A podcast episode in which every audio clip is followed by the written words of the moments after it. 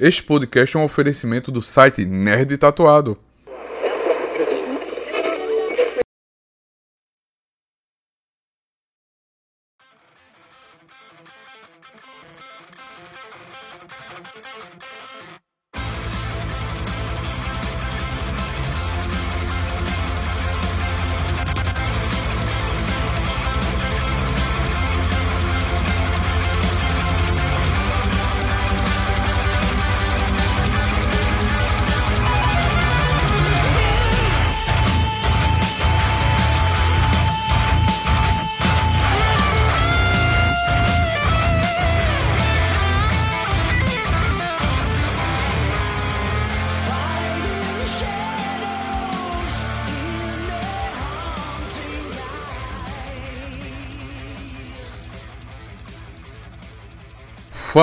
Galera nerd, sejam bem-vindos a mais uma live aqui no nosso canal. Como é que vocês estão? Vocês estão bem?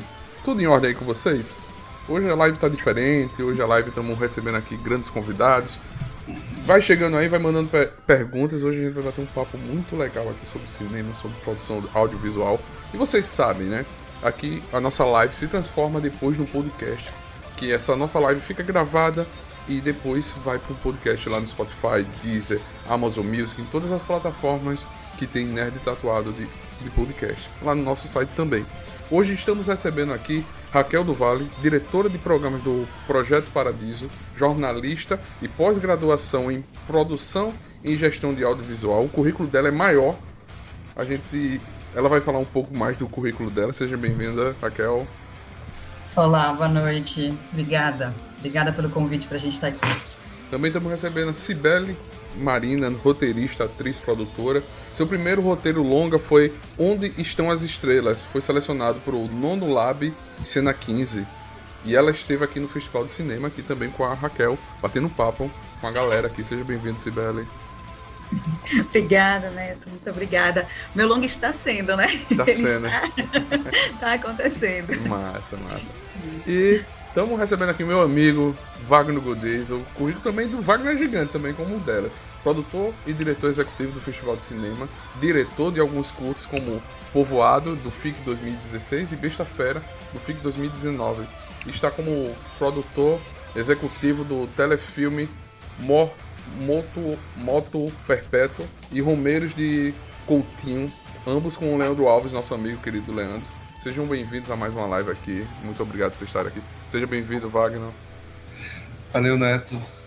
Obrigado aí por proporcionar essa, essa conversa boa aqui com Raquel e Sibeli. É, imagina a correria que foi o festival, o festival de parabéns, excelentíssimo. Movimentou Arapiraca. Arapiraca em todos os polos teve evento de cinema. Teve no Sesc, teve no cinema Cine System, teve no pub, teve em vários lugares, né, Wagner? O festival esse ano. Isso, isso. Mas a ideia é essa, né? Ocupar os espaços e levar cinema, produção de cinema independente brasileiro para as pessoas tenham conhecimento. Sim, sim. E a primeira pergunta que eu vou fazer aqui para vocês é como funciona o projeto Paradiso? Como é que é? Como é que ele a galera pode participar, pode se inscrever, como é que é? Conta um pouco dessa história pra gente. Tá bom, vou contar um pouquinho, então compartilhar aqui. O Projeto Paradiso é uma iniciativa filantrópica que nasceu em 2019 e nasceu da paixão de uma mulher brasileira é, pelo cinema, pelo audiovisual. E ela decidiu contribuir de alguma forma com essa indústria e com esse mercado, né, com esse setor. Então, lá em 2018, 2017, ela já começou a fazer umas primeiras pesquisas em relação ao setor audiovisual, entender o que, que o mercado precisava, se surgisse uma iniciativa privada, o que seria interessante essa iniciativa trazer para os profissionais, para os produtores, para os diretores, para as empresas produtoras. Isso foi lá em 2017 e 2018. É, e aí, depois desse processo de entrevistas e de análise de mercado, é, a diretora, do, a mantenedora do Projeto Paradiso, a Olga Rabinovich, decidiu então criar o projeto Paradiso e colocar ele na rua lá em 2019 com alguns pilares, né? A partir dessas entrevistas a gente percebeu que a questão do roteiro era um ponto crucial para o setor audiovisual, mais tempo e mais recursos para o roteiro para poder escrever é, melhor, com mais qualidade.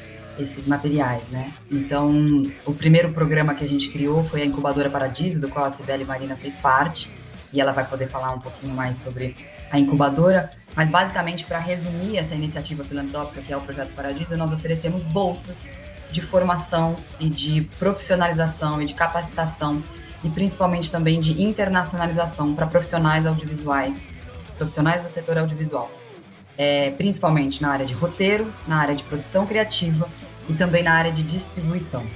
O nosso site está tá tudo super explicado, eu também estou aqui super à disposição para esclarecer dúvidas, porque o programa de bolsas é o mais importante, mas a gente tem uma série de outros programas, como um que se chama Brasil no Mundo, que se um filme brasileiro é selecionado num mercado, num festival, a gente contribui, apoia. Essas contribuições podem variar muito, né? De, de 10 mil reais a 50 mil reais. É, apoios para desenvolvimento podem variar também de 10 mil até 90 mil reais, por exemplo, que é o caso da, da incubadora. Então, é, varia muito. São muitas especificidades, assim, a gente ficaria aqui um tempão contando em detalhes. Então, acho que para a conversa aqui fluir, se alguém tiver alguma pergunta específica, eu posso contar. Mas também convido todo mundo a seguir as redes sociais do Projeto Paradiso, a gente sempre divulga as oportunidades. É, e entre os nossos programas está o, o, motivo que nos trouxe aqui, que é o Paradiso Multiplica, né? É todo bolsista, todo profissional que um dia recebeu o apoio do Projeto Paradiso, ele retribui é, em horas de, de conhecimento essa doação que ele recebeu da gente. Então, a Cibele participou esse ano do Festival de Cinema de Arapiraca, no nosso programa Paradiso Multiplica, retribuindo o apoio que ela recebeu da gente por meio do, do LabNav. Então, ela foi mentora, ela conversou com o projeto, com profissionais é, desenvolvendo seus projetos.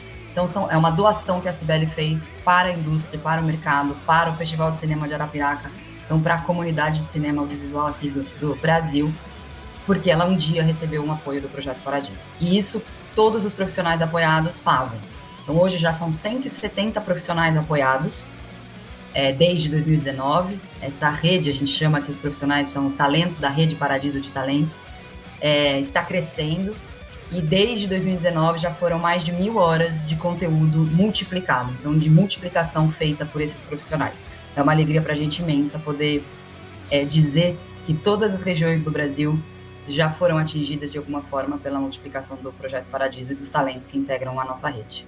Sibeli, fala um pouco como foi o teu projeto, tá? No Projeto Paradiso. É, meu projeto, ele começou no Sena 15, como você falou, né? É, eu fui, fiz parte do Sena 15, do, é um processo, é um laboratório mais extenso que acontece no Ceará, com a duração de sete meses, e aí, durante esses sete meses, ele desembocava num processo de seleção que você podia estar tá sendo encaminhado para a incubadora Paradiso. Então, foi através do Sena 15, no desenvolvimento desse laboratório, que eu entro na que eu entrei na incubadora.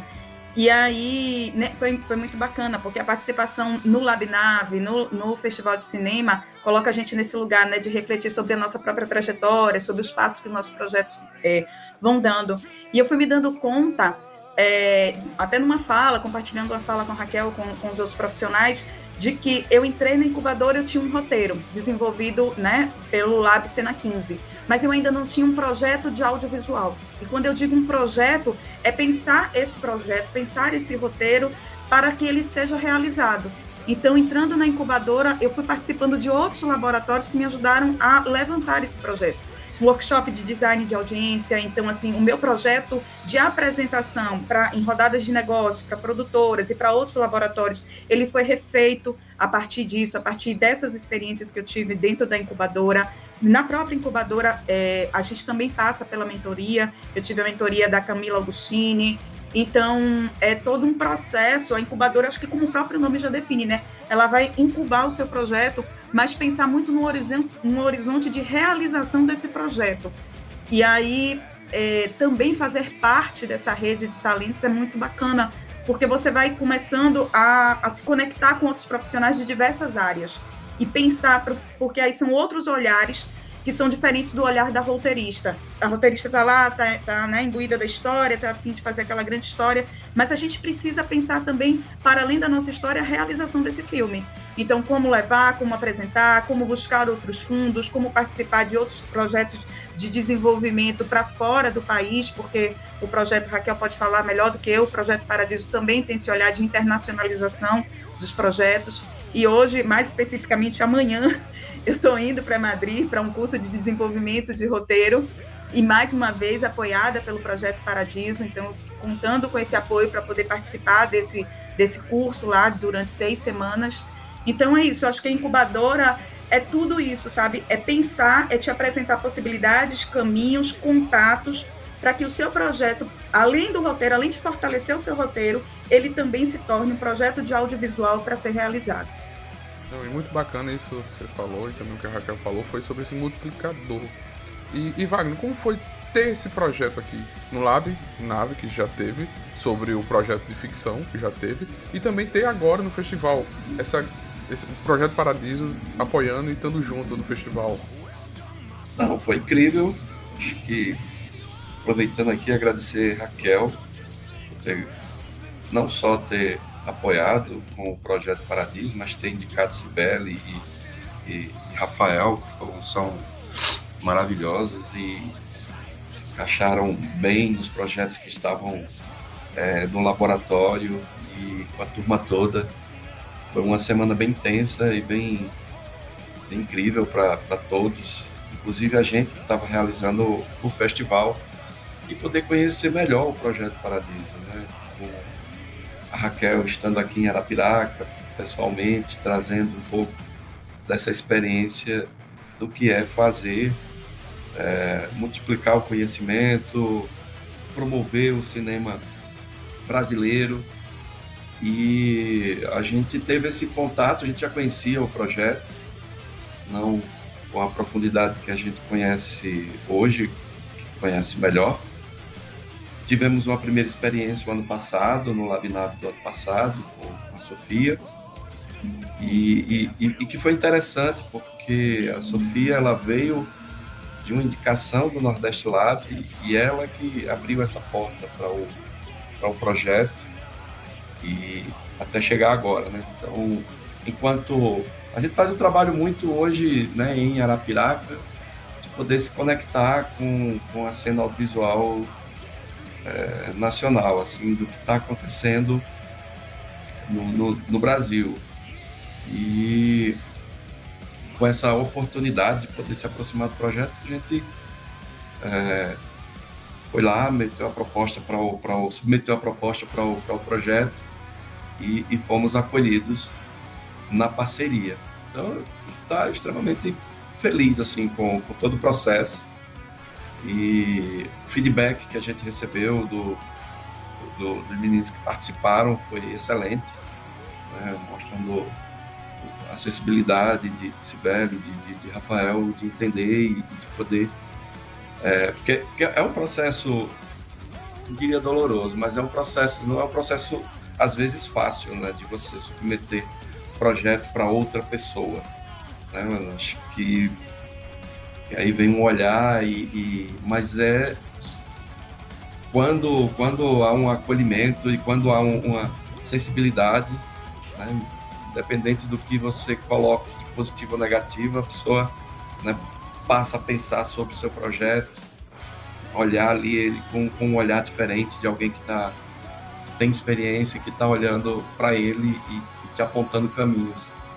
E, e, foi isso que eu senti assim do pessoal que participou do Labinave, né? De, de se sentir acolhido nas suas ideias e de ter essa, essa orientação. Então, a gente está bem feliz assim de poder ter realizado essa ação esse ano em parceria com com o Paradiso.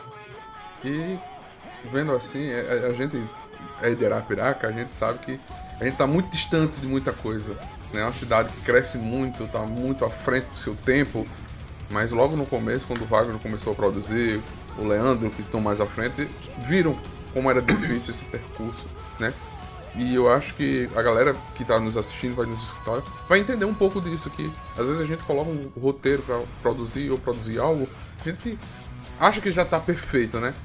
Já tá pronto para botar para rodar. Mas para vocês três, os três grandes nomes das produções do audiovisual, quais são os primeiros passos que a gente deve ter para iniciar um, um, roteiro, um bom projeto de audiovisual? Ah, eu acho que eu vou deixar essa resposta para nossa querida roteirista aqui da turma, porque eu posso falar muito pela é, perspectiva de uma organização que busca formação no roteiro e que a gente entende que o tempo é crucial para você chegar numa boa versão, em que a gente entende que trabalhar e retrabalhar, se distanciar, voltar, é um processo muito longo. É, em alguns momentos muito solitário, né? Então, por isso que esses laboratórios, a troca é muito rica. É, então, eu, eu morro de curiosidade quando eu vejo um filme, né? Um filme que lança, eu quero saber em que versão do roteiro esse filme foi filmado. Até para começar a fazer uma, uma média, assim, para entender é, quanto trabalho teve aquilo tudo, né? E a, a, pergunta que sempre fazem nas mesas que a gente participa, que tem um diretor ou um roteirista, assim, mas quando que você sabe que que está pronto, né, para ser filmado. Então também é uma resposta que a Cibele pode dar, deram para gente e para ela lá na mesa de, de Arapiraca também. Mas eu acho que e o próprio Wagner também, que já fez muitos curtas, pode compartilhar muito mais a experiência prática. Né? Eu, da parte da formação, é, entendo que tempo é muito importante, não filmar na pressa, não e às vezes pelo modelo de edital ou de produções ou de sistema que a gente tem, tudo se apressa, né? Se agiliza um pouco. Ah, precisamos porque ganhou recurso, tem que filmar, senão vou perder e tal. Então é, é, bom também ter uma cartela de projetos, trabalhar em várias fases, enfim. Mas vou deixar a Sibeli e Wagner é, evoluírem bem melhor essa ideia do que eu. Ah, eu acho, é, me perguntaram, né? Quando é que o roteiro tá pronto? Eu brinquei, quando tomam da mão da gente. Porque enquanto, enquanto não puxam da mão do roteirista, ele está ali garimpando, tem mais alguma coisa para fazer, você quer melhorar. Mas eu concordo com Raquel, é tempo. Para mim, escrever roteiro é um, um eterno exercício de estar tá dentro e estar tá fora. Você vai, você mergulha e aí você também precisa dar dois passos para trás e olhar, sabe? Quando aquela coisa de quem está pintando uma tela, tá lá, vai lá no detalhe, mas precisa dar dois passos para ver se aquele detalhe que você pintou, como você pintou, ele está compondo aquela tela da maneira como você deseja que ela resulte. Então é um, é um exercício, é tempo, porque é, é, esse tempo de respirar, esse tempo de você escrever e você também, sabe, desopilar, ir para outros lugares, ver outras coisas e voltar com um olhar fresco. Porque às vezes é muito engraçado, assim. Eu já vivi experiências de terminar, escrever uma cena e achar incrível, sei lá, três, quatro dias eu volto e eu digo, meu Deus, que horror, que cena que, que terrível. E também, de, também já viveu o inverso, de pegar uma cena que eu já escrevi há muito tempo, algum texto, e dizer, cara, que texto bom, fui eu mesmo que escrevi, que massa, tá bacana. Então, eu acho que o tempo ele, é, ele é crucial para a gente desenvolver um bom trabalho os grandes roteiros, as coisas que a gente vê aí rodando, que, que, que tem um, um resultado de público muito importante, é, a gente vai ver, né, são muitos tratamentos, tem uma longa história ali por trás, de muita gente trabalhando. Obviamente, os editais, o, o, enfim, a urgência se impõe muitas vezes. E aí eu acho que para a gente, nesse caminho de roteirista de construção, o laboratório é um lugar que para mim é precioso, porque justamente é, é difícil porque a gente fica pelado sabe? A gente te mostra ali, aquela, aquela obra tem muito da gente, por mais ficcional que ela seja, tem muito da gente.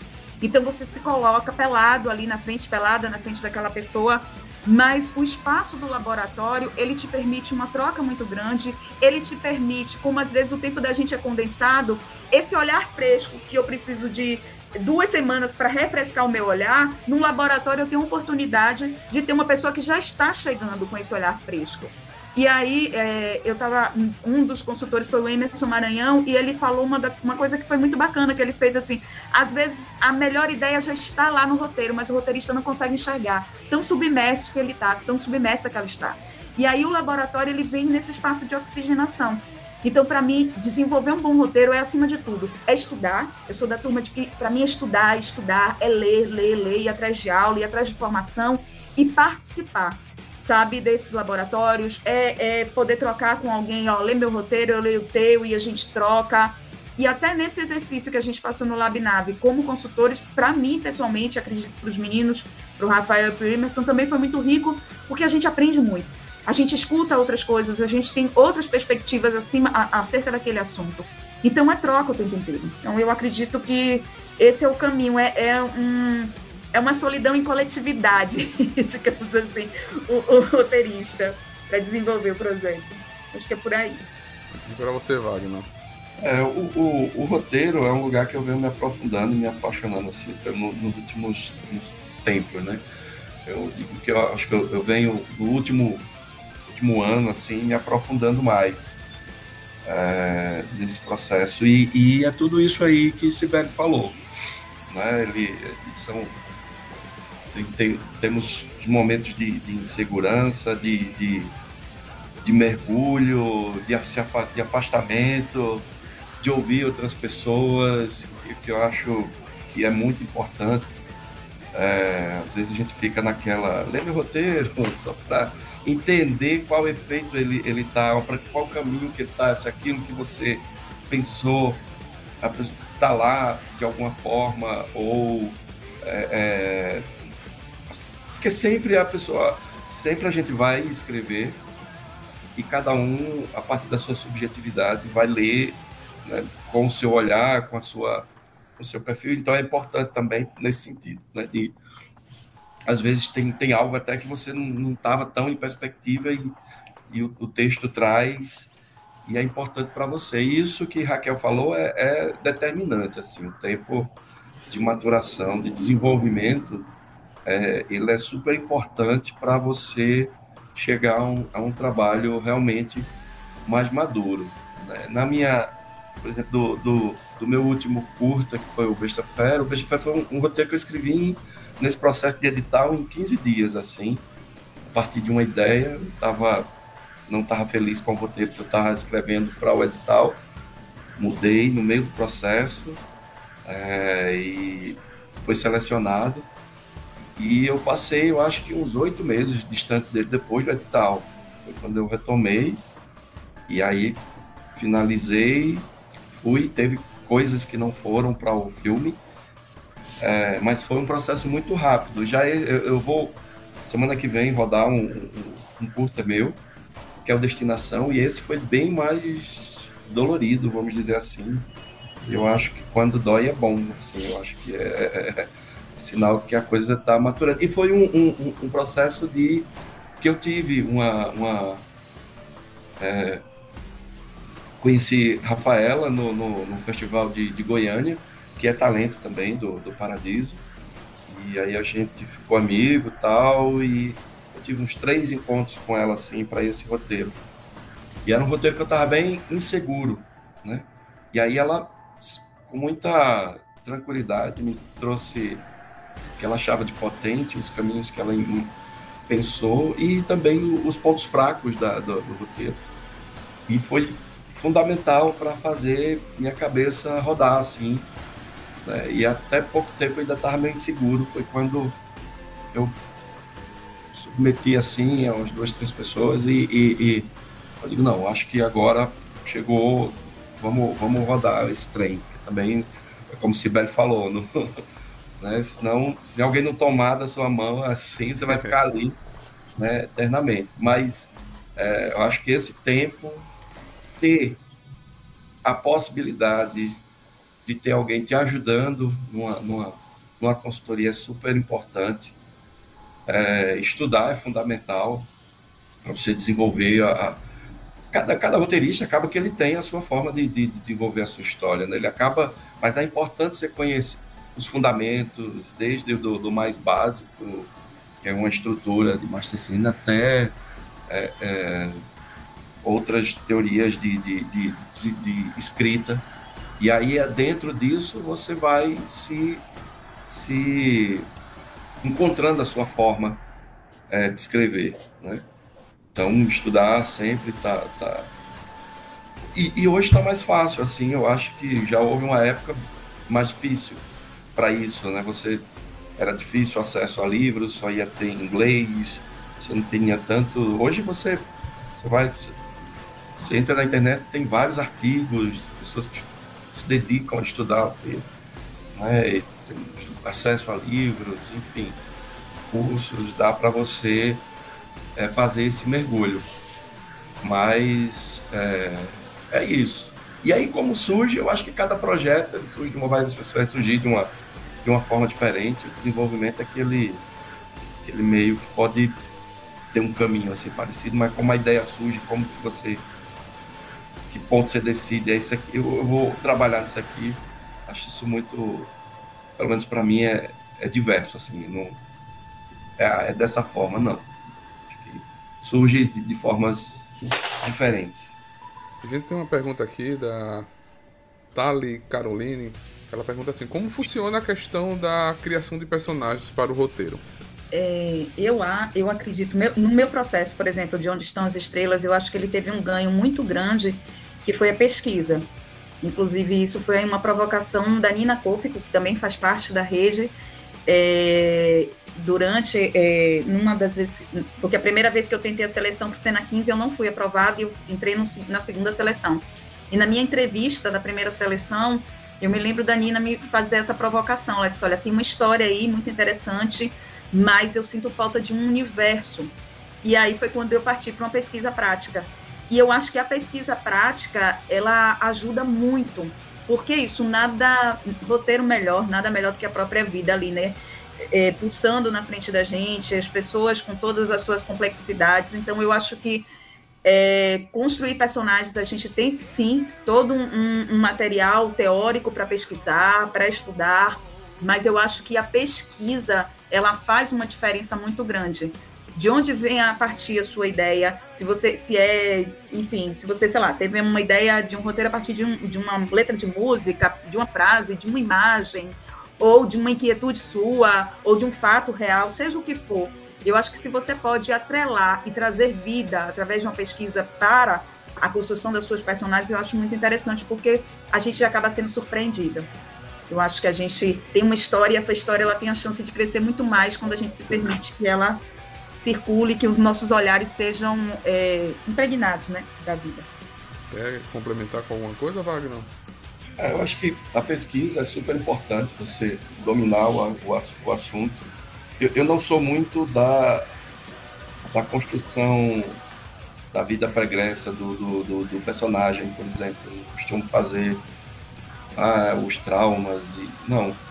Eu, eu, eu acho interessante o caminho aonde o. o, o, que, o que vem primeiro, né? É o, o, é o personagem ou a estrutura? Eu acho que os dois eles vão, vão, vão, vão se moldando, porque a estrutura também faz personagem. Né? De repente você a, a, conforme você, você, desenvolve a história e, e as suas, seus, os eventos que, que essa história é, podem ir também ajudando a construir esse personagem. Então, o personagem é ação, é aquilo que ele faz. Né? Às vezes, uma, uma, uma atitude dentro de um roteiro muda completamente é, a perspectiva é, daquele sua, da audiência daquele personagem. Então, acho que, que pensar a estrutura também ajuda a construir o personagem. E aí eu, eu acho que é isso também, é um processo muito particular, e cada um, apesar da gente de ter né, uma, formas de se fazer, é, de se pensar o desenvolvimento é, de uma personagem. E aí é, é, é, esse o poder do roteirista também, é de, de, de ir trabalhando esse, esse perfil né, do, do, dos seus personagens é, dentro da estrutura que você vai é, criando para essa história. É, e, e a partir daí ele vai ganhando camadas, substância e vai se tornando mais forte à medida que você vai é, desenvolvendo melhor essa estrutura e se aprofundando nesse personagem. Então, eu acho que, complementando, Wagner, você está falando que é isso. É, como você tinha dito antes, né? Vale a gente mergulhar, conhecer muito sobre muitas técnicas, muitas possibilidades para encontrar qual é aquela que funciona para cada pessoa. É, às vezes a gente tem lá né, a vida pregressa toda do personagem, mas é isso, o que está sendo visto ali, é o momento presente e é aquilo, né? O que está sendo dramatizado, né? De fato, que está se transformando em ação diante da tela. Mas é isso, eu acho que é muito particular, mas inclusive para você encontrar essa sua particularidade de uma maneira mais rica, quanto mais você conhece, quanto mais você entra em contato com linguagens, com pessoas. É, eu gosto muito, eu faço um exercício de ficar assistindo, né, masterclass das pessoas. Hoje em dia, por causa da internet, a gente tem no próprio site da Paradiso, BR Lab, Cena 15, então, vez ou outra, porque assim, a Nina tem uma maneira de construir os personagens, é, sei lá, o Michel tem outra, a Camila tem outra. e eu vou meio que fazendo o meu, criando a minha, sabe? O meu monstrinho ali, olha, isso aqui, isso aqui eu gosto, isso aqui eu já não me identifico. E eu acho que é dessa maneira, ir encontrando o seu caminho, aquilo que, que ressoa para você, para você achar, poxa, essa é a minha personagem, a minha maneira. Mas aí, em cima de um chão, sabe? Olha, eu, eu faço isso, não quero aquilo, mas com chão. Não... Legal de ver também, né, é, Sibeli, por exemplo, o processo na incubadora, quando o roteirista entra para a incubadora Paradiso, ele trabalha ao lado de um mentor que o acompanha durante alguns meses, é, de seis meses, às vezes até um ano. É, e a gente acompanha as trocas entre o mentor e o roteirista. E cada mentor tem um jeito, exatamente isso que a Cidade falou, né? Já tem uma técnica, tem uma forma. Então a gente percebe quando o mentor vai passando pro, pro bolsista as suas é, formas de trabalhar. E aí, ca claro, cabe ao bolsista depois entender o que lhe serve, o que não, o que ele vai fazer diferente e tal. Mas essa, isso que a, que a Sibeli falou, né, da, da vida pregressa dos personagens, eu lembro de um mentor que, que a, a, a, bolsista tinha que fazer todo o histórico de vida, escrever mesmo, como se fossem histórias, histórias, nada disso ia pro filme. Nada disso entrava no roteiro, mas é para o roteirista, entendo, né, Sibeli? Uhum. Tinha outro, outro mentor que pedia que escrevessem cartas, né? Troca de cartas entre é, os personagens. Então é isso, é, é muito bacana de ver quantas formas existem, né? E eu acho que imagino que sejam talvez infinitas, e cada um pode criar a sua própria, né? E dessa construção de, de personagens. Mas é bom esse ponto que a, que a Sibeli trouxe também, de ouvir os profissionais, talvez roteiristas mais experientes, que já tenham passado por alguns trabalhos, como eles compartilham isso, como eles falam e como eles trabalham. Então, é, de fato, isso tem muita coisa disponível no canal Paradiso, é, que a gente tem no YouTube muitas masterclass com profissionais brasileiros e profissionais internacionais, que de fato é uma formação bacana, né? Então, às vezes tem muita gente que fala, ah, eu não posso porque não tenho dinheiro para pagar um curso, ou não posso porque. Mas é isso, também tem uma, uma formação que está acessível hoje em dia. É, o próprio curso do Jorge Furtado, não sei se alguém que está aqui nos ouvindo que fez, uma parceria que a gente fez durante a pandemia também, é um curso incrível, uma quantidade imensa de horas, em que um profissional, assim, talentosíssimo, mais do que reconhecido, compartilha muita informação, muita técnica, muita, muito dado valiosíssimo, sabe? É uma riqueza e esse curso também está disponível, enfim, à venda. A gente fez um trabalho de distribuição de bolsas para o curso. Então, de fato, assim, é acompanhar o, o que os profissionais já fazem, participar dos laboratórios, e aí cada um vai descobrindo a sua forma, né, de, de construção. Essa questão da pesquisa é fundamental, assim, você se aprofundar no, nesse, tanto no universo quanto nas particularidades de cada, de cada personagem e da tua história, né? Ela é, é, é ela vai te alimentar, né, para você poder desenvolver não só o personagem como toda a história. Isso é uma coisa fundamental, porque às vezes a pessoa pode pensar que é, escrever é, sei lá, aqui recebi um, algo do e de repente, pá, aconteceu, você vai lá e, e não é, né? É relação, assim. Você tem que cair dentro. E uma coisa que você falou, Wagner, também é como você contou a história de um roteiro seu. Em 15 dias você fez pro edital. Às vezes muita gente deixa o roteiro pra, em cima de um edital. E muitos dizem, produza o seu roteiro para quando tiver um edital você já lançar. Muita gente deixa para em cima da hora, né? Para produzir. É, é, porque nessa realidade, que como Raquel colocou, na realidade que a gente vive do, do, do, nosso audiovisual, é onde você tem que se desdobrar em várias funções, porque a escrita é isso também, você precisa do ócio, você precisa de dedicar à escrita, nem sempre a gente consegue estar exclusivamente dedicado à escrita. Então, é, acaba que você fica nesse, nessas armadilhas, vamos dizer assim, que, que se coloca para gente de ter que é, é correr para responder a um edital e, e, e, dar conta de todas as demandas que a gente às vezes precisa assumir para dar conta da vida, assim. Mas é, acho que tem que ter muito tempo assim de, de, de maturação para um, você ter um, um roteiro mais, mais forte, com substância e, e que. Né, é, é, é, fácil. O roteiro, para mim, é o ponto de partida. Assim, se você. É, você pode pegar um roteiro bom e fazer um filme ruim, mas o contrário não acontece. Você vai pegar um roteiro ruim. E conseguir fazer um filme bom. É verdade. E para vocês, os festivais são uma grande porta para a apresentação do cinema nacional para as pessoas? Eu acho Com que certeza. sim. Acho que o festival ele é acima de tudo formação de plateia mesmo, sabe? Por exemplo, um festival como, como de Arapiraca, que acontece lá, que você vê uma sala lotada, que você vê criança, você vê as pessoas, sabe, famílias inteiras lá assistindo, isso é muito importante, porque eu acho que é realmente esse processo das, de aproximar essa arte das pessoas e é bacana porque assim, é um festival de Arapiraca, com pessoas, com profissionais da cidade envolvidos. Então tudo isso traz muito para perto e coloca as pessoas num lugar de pertencimento. Olha, isso aí também faz parte de mim, me pertence, eu tenho por direito e por vontade de estar lá. E aí uma vez o laboratório ali, o, o festival ele entra como provocador e aí possivelmente essa pessoa, num outro filme que seja lançado, mesmo fora de um festival, vai estar lá assistindo, sabe? Vai desenvolvendo isso. Então, eu acho que é muito importante. Concordo plenamente. Acho que é fundamental a iniciativa do Wagner, da equipe toda envolvida, dos apoiadores, de quem esteve perto, próximo, desde o início, enfim. É, é, fundamental. Acho que o Wagner pode contar até um pouco mais dessa parceria com a Secretaria de Educação, não é isso, Wagner? Que leva as crianças é formação de público. Quem vai ao cinema daqui a alguns anos e, e, e as pessoas se verem, verem a sua cidade, o seu povo na tela, sabe? Eu acho fundamental e valorizarem isso e participarem. Então, é cultura, né? Eu acho que, enfim, isso é crescimento, é, é, é, é importantíssimo. E para nós, aqui do Projeto Paradiso, a gente é parceiro de, de alguns festivais no Brasil, a gente também faz grandes alianças com festivais internacionais, como a Sibeli falou no começo, né, reforçando aqui, a gente tem uma preocupação com a internacionalização também, e a gente vê a realidade dos, dos festivais por diversos países e quanto isso mobiliza, né, de, de gente, claro, é necessário recurso, você precisa ter estrutura, né, não é fácil colocar de pé é, nada disso, mas é muito valioso, né, o retorno que isso traz, às vezes é difícil você mensurar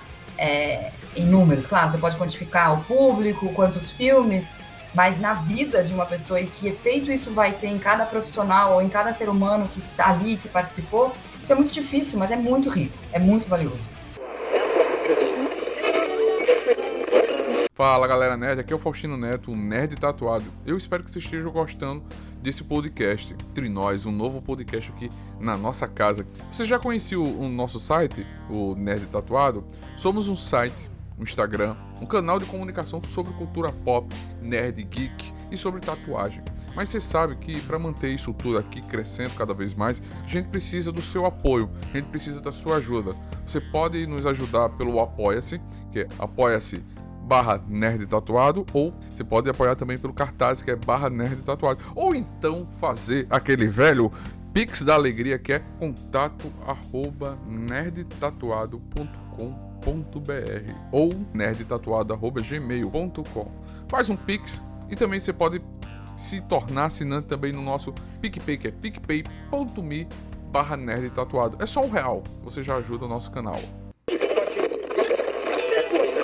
É, para vocês, o que vocês acham desse início de conversa do governo federal, com essa mudança do governo, para esse a inclusão de cotas para o audiovisual nos streams?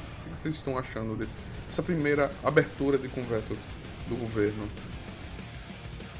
Olha, a questão de, de, regulamentação do vídeo on demand, né, dos streamings, é algo que a gente precisa passar, que já há anos está se, se discutindo. É, hoje há é, opiniões contrárias e a favor, se é, se é cota, se é proeminência do, do produto, se é, enfim, uma série de formas, se é por taxa, se é por catálogo, isso está sendo super debatido. O que eu, de fato, e aqui pelo Projeto Paradiso não temos dúvida, é que algo precisa ser é, definido, talvez, avançado, muito bem pensado com todos os players. Claro, acho que é importantíssimo a discussão, é, e de fato vai movimentar muito esse mercado. Acho bacana comentar quem tiver interesse em se aprofundar mais sobre esse tema. No ano passado nós lançamos uma publicação chama Janelas em Revolução, que trata exatamente sobre é, a regulamentação do VOD, mas que coloca todo mundo no início dessa publicação numa mesma página, né, sobre regulamentação audiovisual e mídia no Brasil. Ele foi uma coordenação, foi coordenado é uma coordenação editorial da Ana Paula Souza, que, ao meu ver, assim, é um dos maiores nomes do jornalismo que cobre o nosso setor. Então, é, de fato, recomendo muito. Também está disponível no nosso site para download, para acompanhar esse material. E ali, assim, acaba é, explorando um pouco como o Brasil está sempre correndo um pouco atrás, né, do tempo. A sensação que dá é que quando a gente for regulamentar o VOD, talvez o VOD já não vai ser mais o que é, né, porque já tudo passa tão rápido. Então, quando a gente regulamentou ali atrás a, a TV por assinatura, daí já avançou, já mudou e já veio um VOD com um furacão na produção, enfim. Então, a gente está sempre correndo. E como utilizar de exemplos de sucesso ou até de fracasso, né, para fazer, ver o que fazer, o que não fazer, que foi feito em outros países. Então, também essa publicação traz um pouco é, alguns exemplos e tem tanta gente boa do mercado debatendo e estudando e, e, e trabalhando para isso, né? As entidades de classe, as associações, os sindicatos, os, as empresas produtoras, está todo mundo muito é, envolvido em debater essa questão e, enfim, e avançar com isso, né? O próprio Ministério da Cultura já declarou que é uma pauta prioritária desse governo no nosso setor. O Wagner falou na abertura, né, um pouquinho da cota também e da da cota de tela para cinema e também do. Acho que foi importante você ter colocado isso na abertura do festival também de Arapiraca. É, porque eu acho que, que é isso. A gente tem que proteger a nossa, prote... a nossa produção. Eu acho que o nosso cinema, todos os países desenvolvidos e que têm um cinema forte, passam por esse processo. E a gente, a gente tem deixado isso muito de lado, óbvio que os últimos anos, os últimos quatro anos foi realmente um, um, muito prejudicial para todos os ataques que, que o setor cultural e audiovisual sofreu. E isso nos deixou num lugar de atraso desse processo, porque vinha no, no, no, num caminho é, é, de atenção, né? já havia a cota de tela, é, que precisava melhorar. Sempre vai, sempre vai precisar melhorar, né? Nenhuma política ela resolve de imediato tudo. Tem um tempo de, de, de maturação, assim, você, ela vai ser aplicada, depois vai precisar de, de, de ajustes. Mas é importante ter, é importante que você parta de, de algum lugar. Né? Então, é, é Estados Unidos, China, França, Espanha, todos esses países eles têm suas políticas de proteção ao, ao audiovisual. Então, a regulamentação do stream, a cota de tela no, no, no cinema. Então, são, são temas desses, entre outros, que precisam ser encarados. Né? Nós somos um, uma indústria que, que, que, também promove desenvolvimento, trabalho, emprego e renda. Então, é um mercado que movimenta muito dinheiro, então precisa realmente de, uma, de um debate mais mais sério e mais intenso, assim, né? Não pode passar quatro anos discutindo isso. Precisa é, intensificar esse, processo. E, e, me parece que o governo federal, a, a gestão do Ministério da Cultura, com, com a Margarete, o Juca, entre outros nomes que estão nesse debate, é, estão é, dispostos a travar que é uma coisa que não parte só do governo federal, né? Precisa do apoio e do e, e desse entendimento a partir também do Senado e da, da Câmara. É verdade. Isso é um grande passo, né? Essas cotas, essa, essa parte da, do governo valor, é, trazendo isso para uma reunião. Isso é muito importante.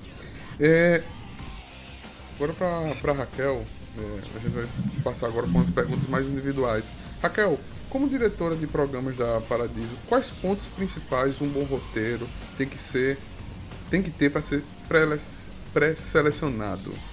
É, acho que o, primeiro ponto é nunca é o projeto Paradiso que seleciona nem o profissional, nem o roteiro, nem o projeto que vai passar por alguma formação, né? É sempre uma aliança que a gente faz com os parceiros é, internacionais ou, no caso da incubadora, com os parceiros, a gente cria uma comissão específica para essa seleção. Nunca somos nós diretamente. Então, por exemplo, entre as bolsas que a gente oferece, né, a bolsa que a Cibele vai participar na Espanha, da Fundação Carolina, do curso de Desenvolvimento de Projetos Audiovisuais, como está seu espanhol aí, né?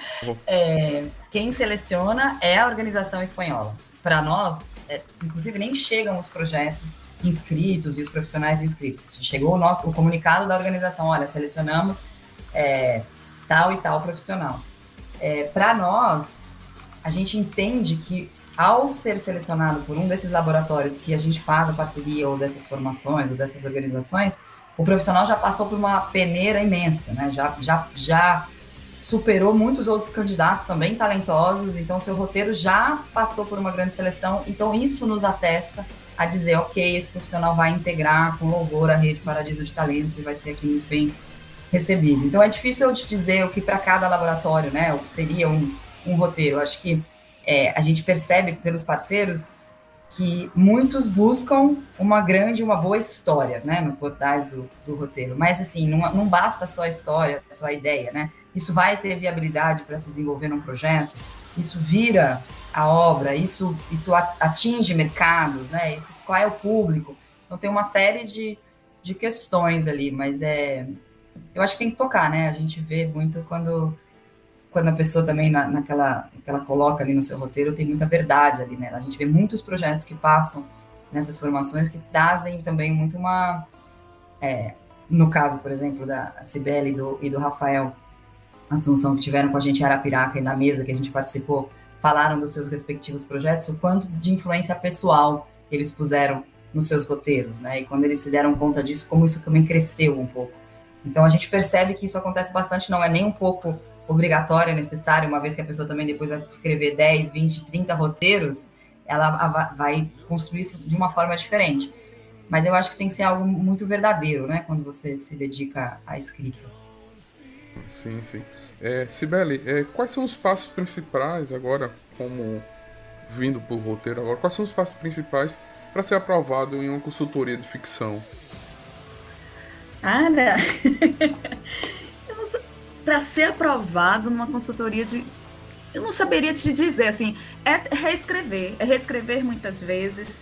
Eu acho que é à medida que você vai participando é, dos projetos, do, das consultorias, dos laboratórios, é estar tá muito aberta para ouvir, para reescrever, para tentar os e se, sabe? Às vezes você tá ali super fechadinha na sua ideia e chega um, não, e se sua personagem, sei lá, fosse para outra direção? E se ela não morresse? E se ela, ela, sei lá, abortasse? Então, assim, eu acho que é um campo de experimentação muito grande e isso vai fazendo com que seu roteiro se transforme. Eu tem uma coisa que eu acho no caminho da gente que assim, somos roteiristas, somos pessoas que escrevem, mas também é um entendimento, eu acho que um desenvolvimento de que também somos empreendedores dos nossos projetos, sabe? Então é estar é tá se lançando. Eu acho que para ser aprovado em, no, nas consultorias é se lançar nas consultorias. Eu me lancei nessa de Madrid, no da Fundação Carolina. Tipo assim, para mim era muito importante estar. Para mim tinha um, um braço que, como eu sou atriz, isso evidentemente me, me ajuda nos pitchings para poder falar em, em público, mas eu também queria me testar nesse processo de seleção que não tinha pitching de cara, que era só papel, que era só o seu roteiro, então eu queria saber como é que chegava.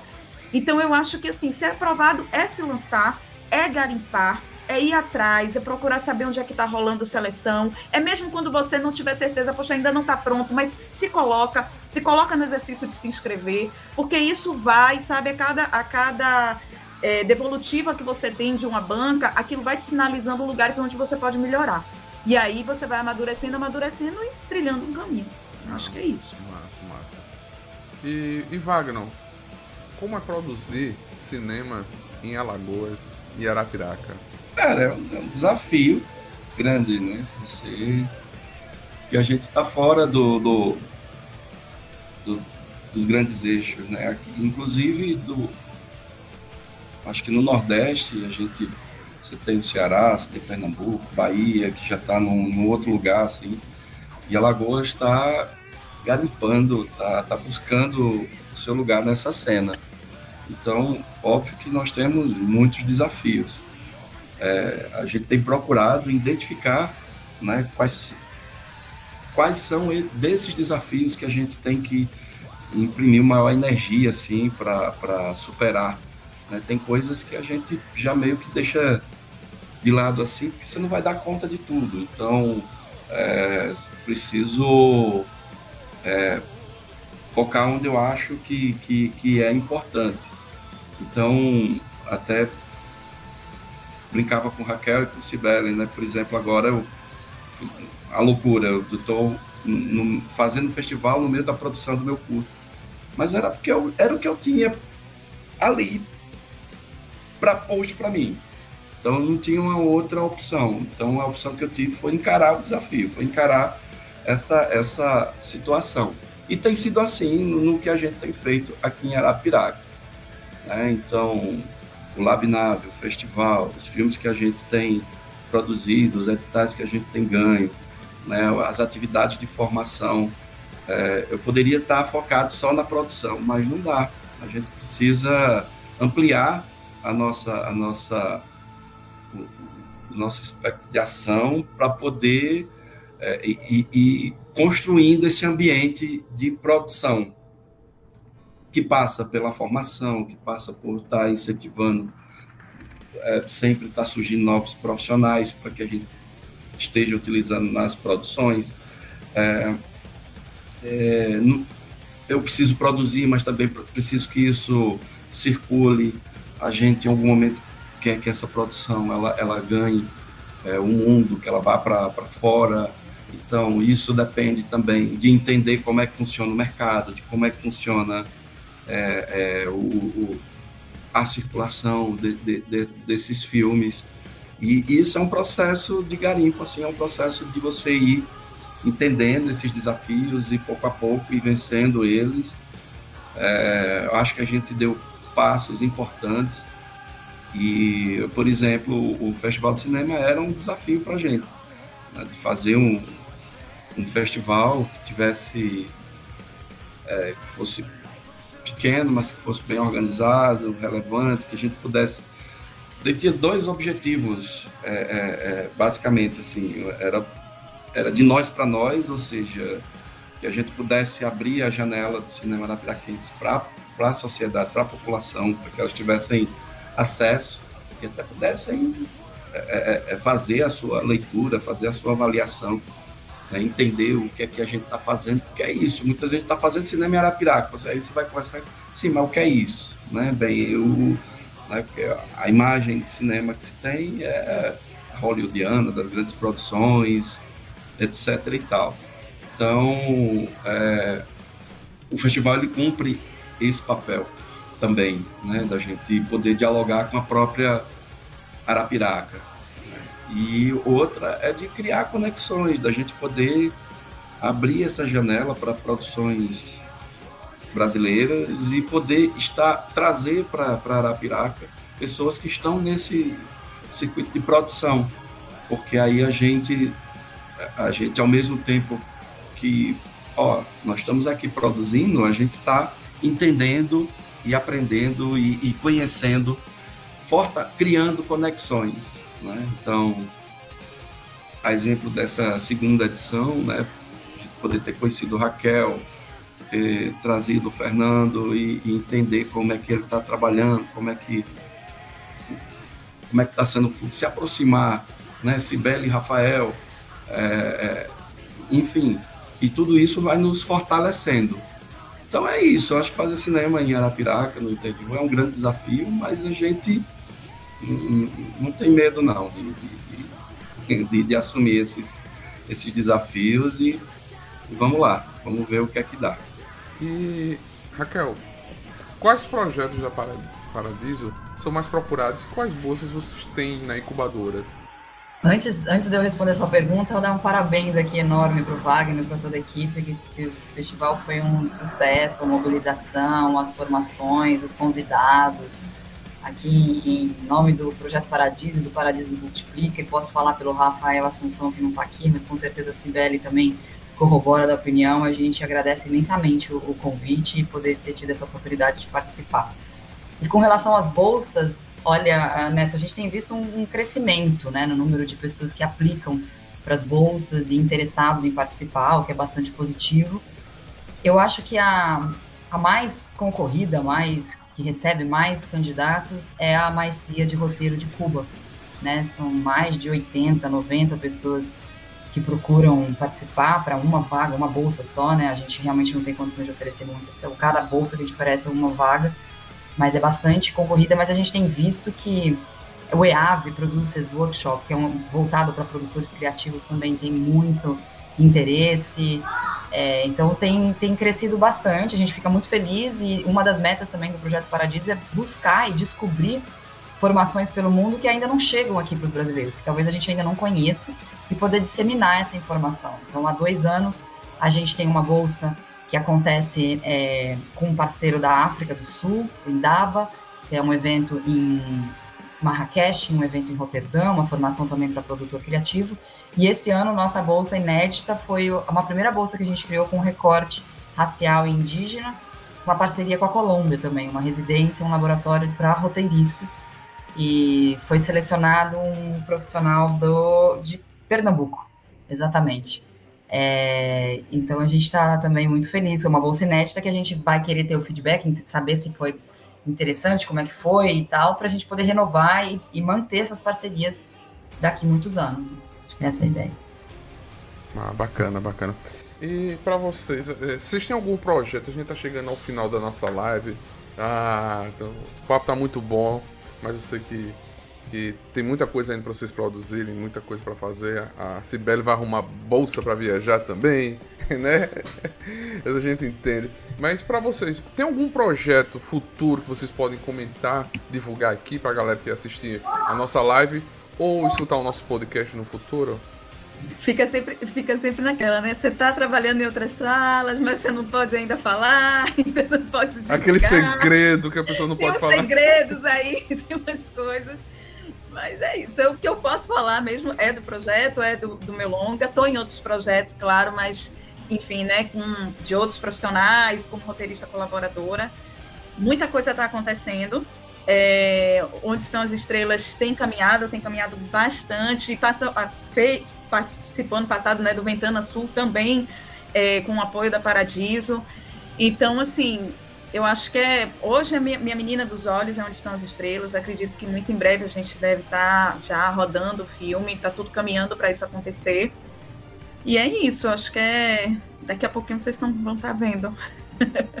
em horário nobre, né? É. em, bom, em boas salas, com, com tudo regulamentado, vai estar tá assim. E você, tá Wagner? Cara, não sei se, se tem alguma novidade, né? Tô, tô rodando esse curto agora pra semana. A gente tem é, telefilme do Leandro para rodar ano que vem, que é o Romero. Está finalizando aí o Movimento Perpétuo. Eu tô no desenvolvimento de um, de um longa para o pra Paulo Gustavo. Tô confiante que tem condições de, de concorrer aí para e, ganhar. Porque eu até conversando com o Leandro, eu acho que a gente fechando esse São Paulo Gustavo, a gente tem aí é, um, um, uns cinco anos bons de trabalho pela frente para poder realizar tudo que a gente acumulou de, de trabalho. Né? Porque meio que Arapiraca ficou no lugar, até conversando com é, um, Tarabai sobre Arapiraca e sobre a gente e o trabalho que a gente vai fazer junto. Arapiraca ficou muito naquele lugar da, da, da do potencial. Né? Ele já está no mapa, porque quando a gente chega em laboratórios, que a gente participa, quando a gente vai para algum lugar, as pessoas já, já dizem, olha, ali é o Arapiraca, Lagoas, está ali. Mas ainda muito no campo da, da, da, do potencial, de esperar o que é que isso vai, vai dar, né? Eu acho que esse é o, é o próximo próximo passo nosso enquanto produção local é a gente poder realizar os projetos que a gente conseguiu levantar até agora e, e, e ver como que, que ele é recebido. Né? Porque fazer cinema é isso que a Sibeli falou, é não ter medo de pôr a cara para bater, assim, você você tem que ir para jogo, assim, se você tiver problemas com o que alguém vai falar, pensar ou, ou que se vai ser bem recebido ou não, lascou. Você não, não sai do canto, não.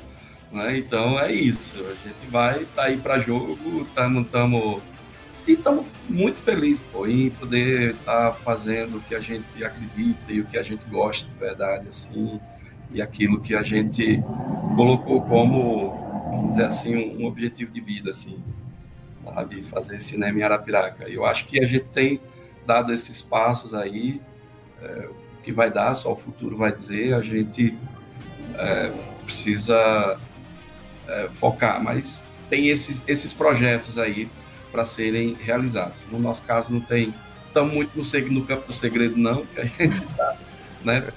Aí... E tem um alagoano entrando no forno da produção, que é o do Ulisses Arthur, um longa-metragem de ficção que vai rodar agora em novembro, novembro, né? É novembro, é outubro, novembro. Outubro, novembro, um Não Estamos Sonhando. Então esse é um projeto para todo mundo já ficar tá né, escutando, porque vai você ser... Viu, você viu que a produção, assim, o que é cinema, o Ulisses, ano passado, no edital aqui do Estado, né, para longa, foram, tipo, acho que 11 projetos, 12 projetos inscritos de longa.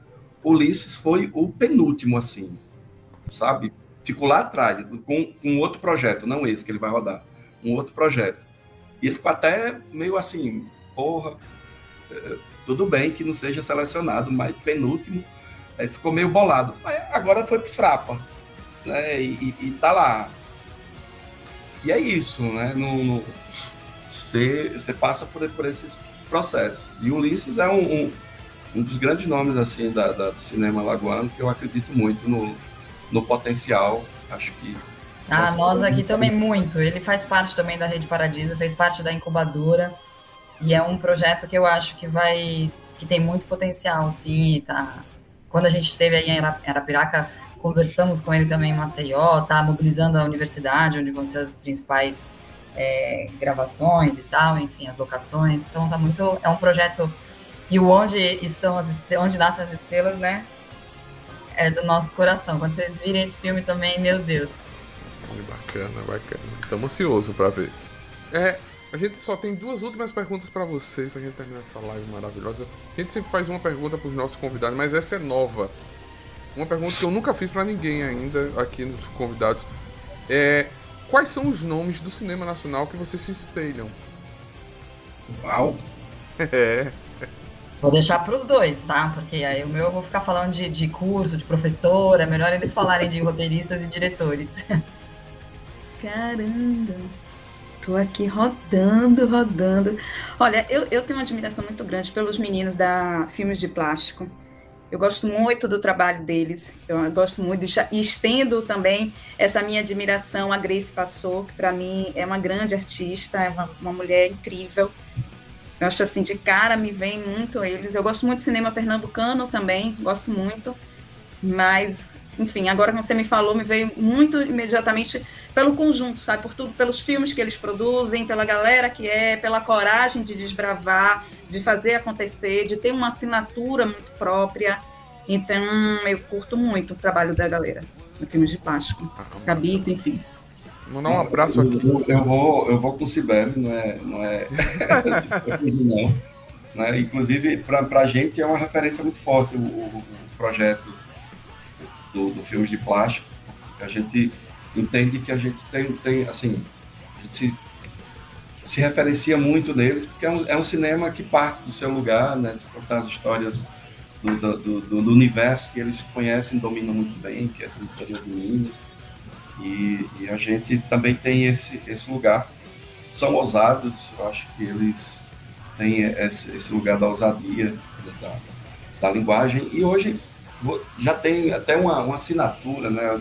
Você identifica um, filme é, do Gabriel, você identifica um filme ali da, dessa, dessa produção, que apesar deles beberem mesmo, da mesma água, mas né, o, você vai ter um, algo diferente do, do, do Novaes em relação ao Gabriel em termos de linguagem.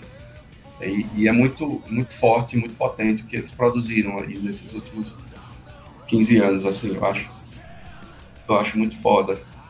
E aí, do, do, do outro, outro diretor que eu curto muito é o Gabriel Mascaro, eu acho o trabalho dele bem, muito bom, assim, nesse, nesse sentido de, de, é, de linguagem mesmo, né? Quando você pega.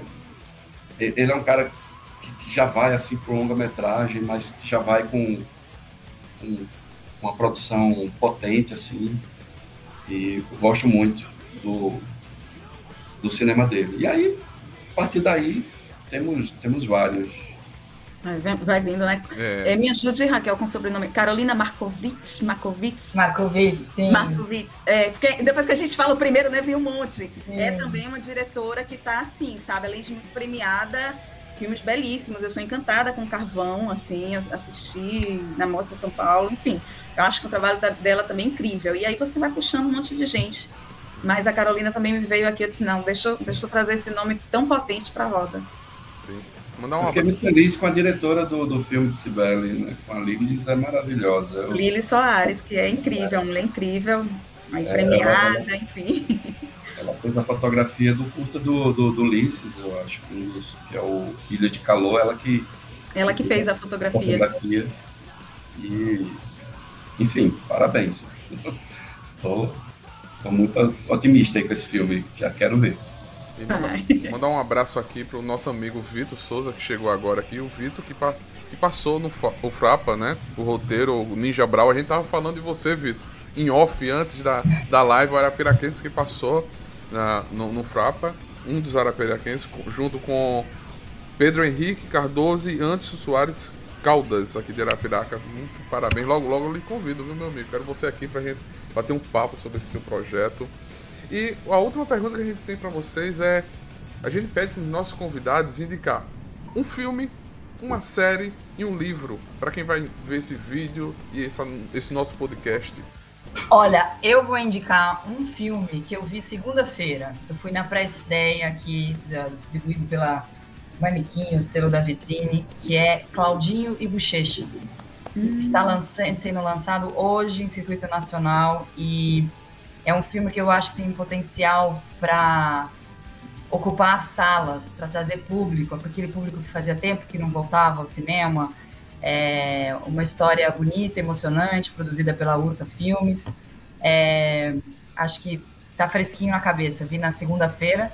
Teve uma outra para aqui em São Paulo, que é o Marinheiro das Montanhas, do, do Carim também, que eu ainda não vi, mas abalou a sessão, todo mundo. Desculpa. E outra é, coisa, não, só continuando, pegando a sua deixa, o cinema nacional esse ano tá vindo com muita força. Claudinho Bochecha, temos. É... Vou pegar o nome aqui deles, que são muitos filmes nacionais que estão vindo esse ano. Sim, a própria Carol a gente, com é. pedágio, a Carolina Markovitz com pedágio, que vai chegar também. Agora a gente vai, vai acontecer a, o Festival do Rio e a Mostra de Cinema de São Paulo. Vocês falaram do, do filmes de plástico. Ih, eu tô não sei se já foram divulgados os filmes, não posso dizer, então. Olha só, quase, quase, quase temos spoiler aqui. A gente teve na, na própria mostra, né, Mais Pesado é o Céu, que é um filme lindíssimo, forte, que eu acho também que fica uma super vale, super indicação mesmo. Que tá ainda rodando em festivais, né, o Mais Pesado é o Céu? Tá, passou por Arapiraca, Gramado, Arapiraca e agora talvez ainda vá para alguns, né? É, então ficar de olho na hora que ele estiver aí para assistir, que eu acho que é um filmaço também. Filme? Eu estou no processo de pesquisa, eu tenho entrado um pouco no cinema chileno. Eu vou dar um, um, uma indicação chilena aqui. Eu vi recentemente Violeta foi para o céu. É um filme que eu achei muito foda, assim, muito, muito, muito forte. Tô tô feliz aí de, de poder conhecer um pouco mais do cinema chileno. Acho que é um filme legal. Uma série e um livro que vocês podem nos indicar também. Ai, um livro, eu tô lendo agora As Gêmeas de a, a, o campo de concentração, gente. Me ajuda, Auschwitz. Auschwitz. Auschwitz, nunca, nunca sei pronunciar Auschwitz, exatamente. É, é um livro forte, mas. E é engraçado, para o trabalho do roteirista é um lugar que eu gosto muito a, o, ler, tá sempre lendo alguma coisa, alguma obra ficcional, porque eu acho que ela vai produzindo imagens que ficam muito fortes para mim. Então, esse livro, eu estou lendo ele e é, é, bastante impactante. Tem um outro livro também que eu, que eu li que, é, e que eu gosto muito, que é Eu Tituba, A Bruxa Negra do Salém, que é também um livro que me marca muito, assim. São dois livros que eu gosto bastante. Eu, de livro, por causa de um roteiro que chegou aqui pra gente também, que estava participando de algumas das seleções, eu peguei o livro, ele era baseado no livro Marrom Amarelo, Marrom e Amarelo, do Paulo Scott. É, e série eu vi recentemente, recentemente não tanto, mas era um livro que eu amava, o Rota 66, é, que também tá, se eu não me equivoco, na Globoplay. Recomendo bastante. Sim, sim. A de série eu acho que eu, eu, ainda não terminei, mas eu comecei a assistir os outros ali da Globoplay, pensando brasileira, acho que tá bem bacana, assim, proposta. Livro, eu, é porque eu tô lendo muito, muito, muito livro mais técnico, assim, não tô lendo ultimamente nenhum, nenhum romance, assim, nenhum, nenhum tipo de livro. Ele foge aqui um, um pouco essa, essa indicação de, de livro. Estou lendo muita coisa de, de roteiro, de, de, enfim, muito livro técnico, assim. Não, não sei, não vem agora, tá, tá falhando aí, né? É, essa hora, essa hora estão puxando muito da gente, né? Essa hora a pessoa já tá cansada. Eu imagino, mas, gente, muito obrigado por estarem aqui na, na nossa live, nesse podcast. Muito obrigado por vocês estarem aqui.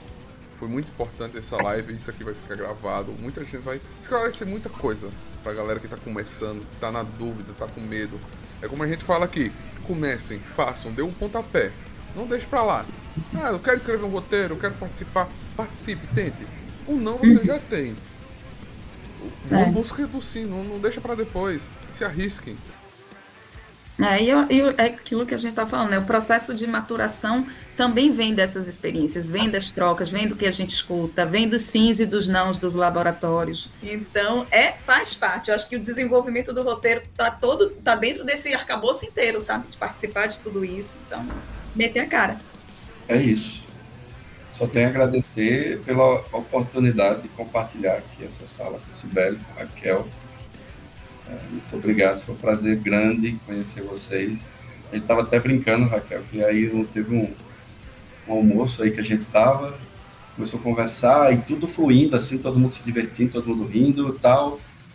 E eu, eu falei que tem um amigo meu chamado Moab e a gente meio que tem um chegou a uma conclusão após uma análise científica sobre as nossas relações de amizade às vezes a gente bate assim com as pessoas e o negócio dá certo, assim, e começa a fluir e tal. Quando a gente vai olhar, é doido. Então, assim, aí a Sibeli disse, é parabólica de doido, adorei a, a, a expressão. E, e, é isso, curti muito conhecer vocês, aí é, já, já valeu muito a pena por tudo. Obrigadão, Raquel e Sibeli. Obrigada. Se, continue se cruzando aí. Obrigado, Neto, pela oportunidade. Com certeza. Para nós também é uma alegria poder ter te conhecido pessoalmente, ter ido até Arapiraca, poder estar aqui com você, Neto, também conversando com seus ouvintes. E, bom, a Sibeli a gente já conhece há um tempinho, somos fãs incondicionais dela e é uma alegria poder tê-la com a gente perto e cada vez mais perto. Muito bom. Muito obrigada mesmo. E seguimos. Nos... Vou encontrar o pessoal lá no Frapa, então, hein? É. Já vamos conversar lá. É Parabéns, Vitor. É isso aí, gente. Muito obrigado quem chegou aí depois. A live vai ficar salva aqui certo? E Ana Lara colocou diretamente do Festival de Cinema de Arapiraca. Parabéns, Wagner, Cibele, os dois maravilhosos que tiveram, tive, tive o prazer de conhecer. Ana Lara, muito obrigado quem participou. Gente, a live vai ficar salva aqui, o nosso podcast vai ficar vai sair próxima semana nas streams. Acompanhe a gente Nerd Tatuado, siga eles aí, a gente vai botar na descrição do podcast da live os links das redes sociais dele. Muito obrigado, gente. Muito obrigado. Obrigada. Obrigada a você, Neto. Um beijo, gente. Valeu, galera. Que a Valeu. Força... Valeu. Que a força esteja com vocês. E a gente encerra por aqui a nossa live. Valeu, galera. Valeu. Valeu.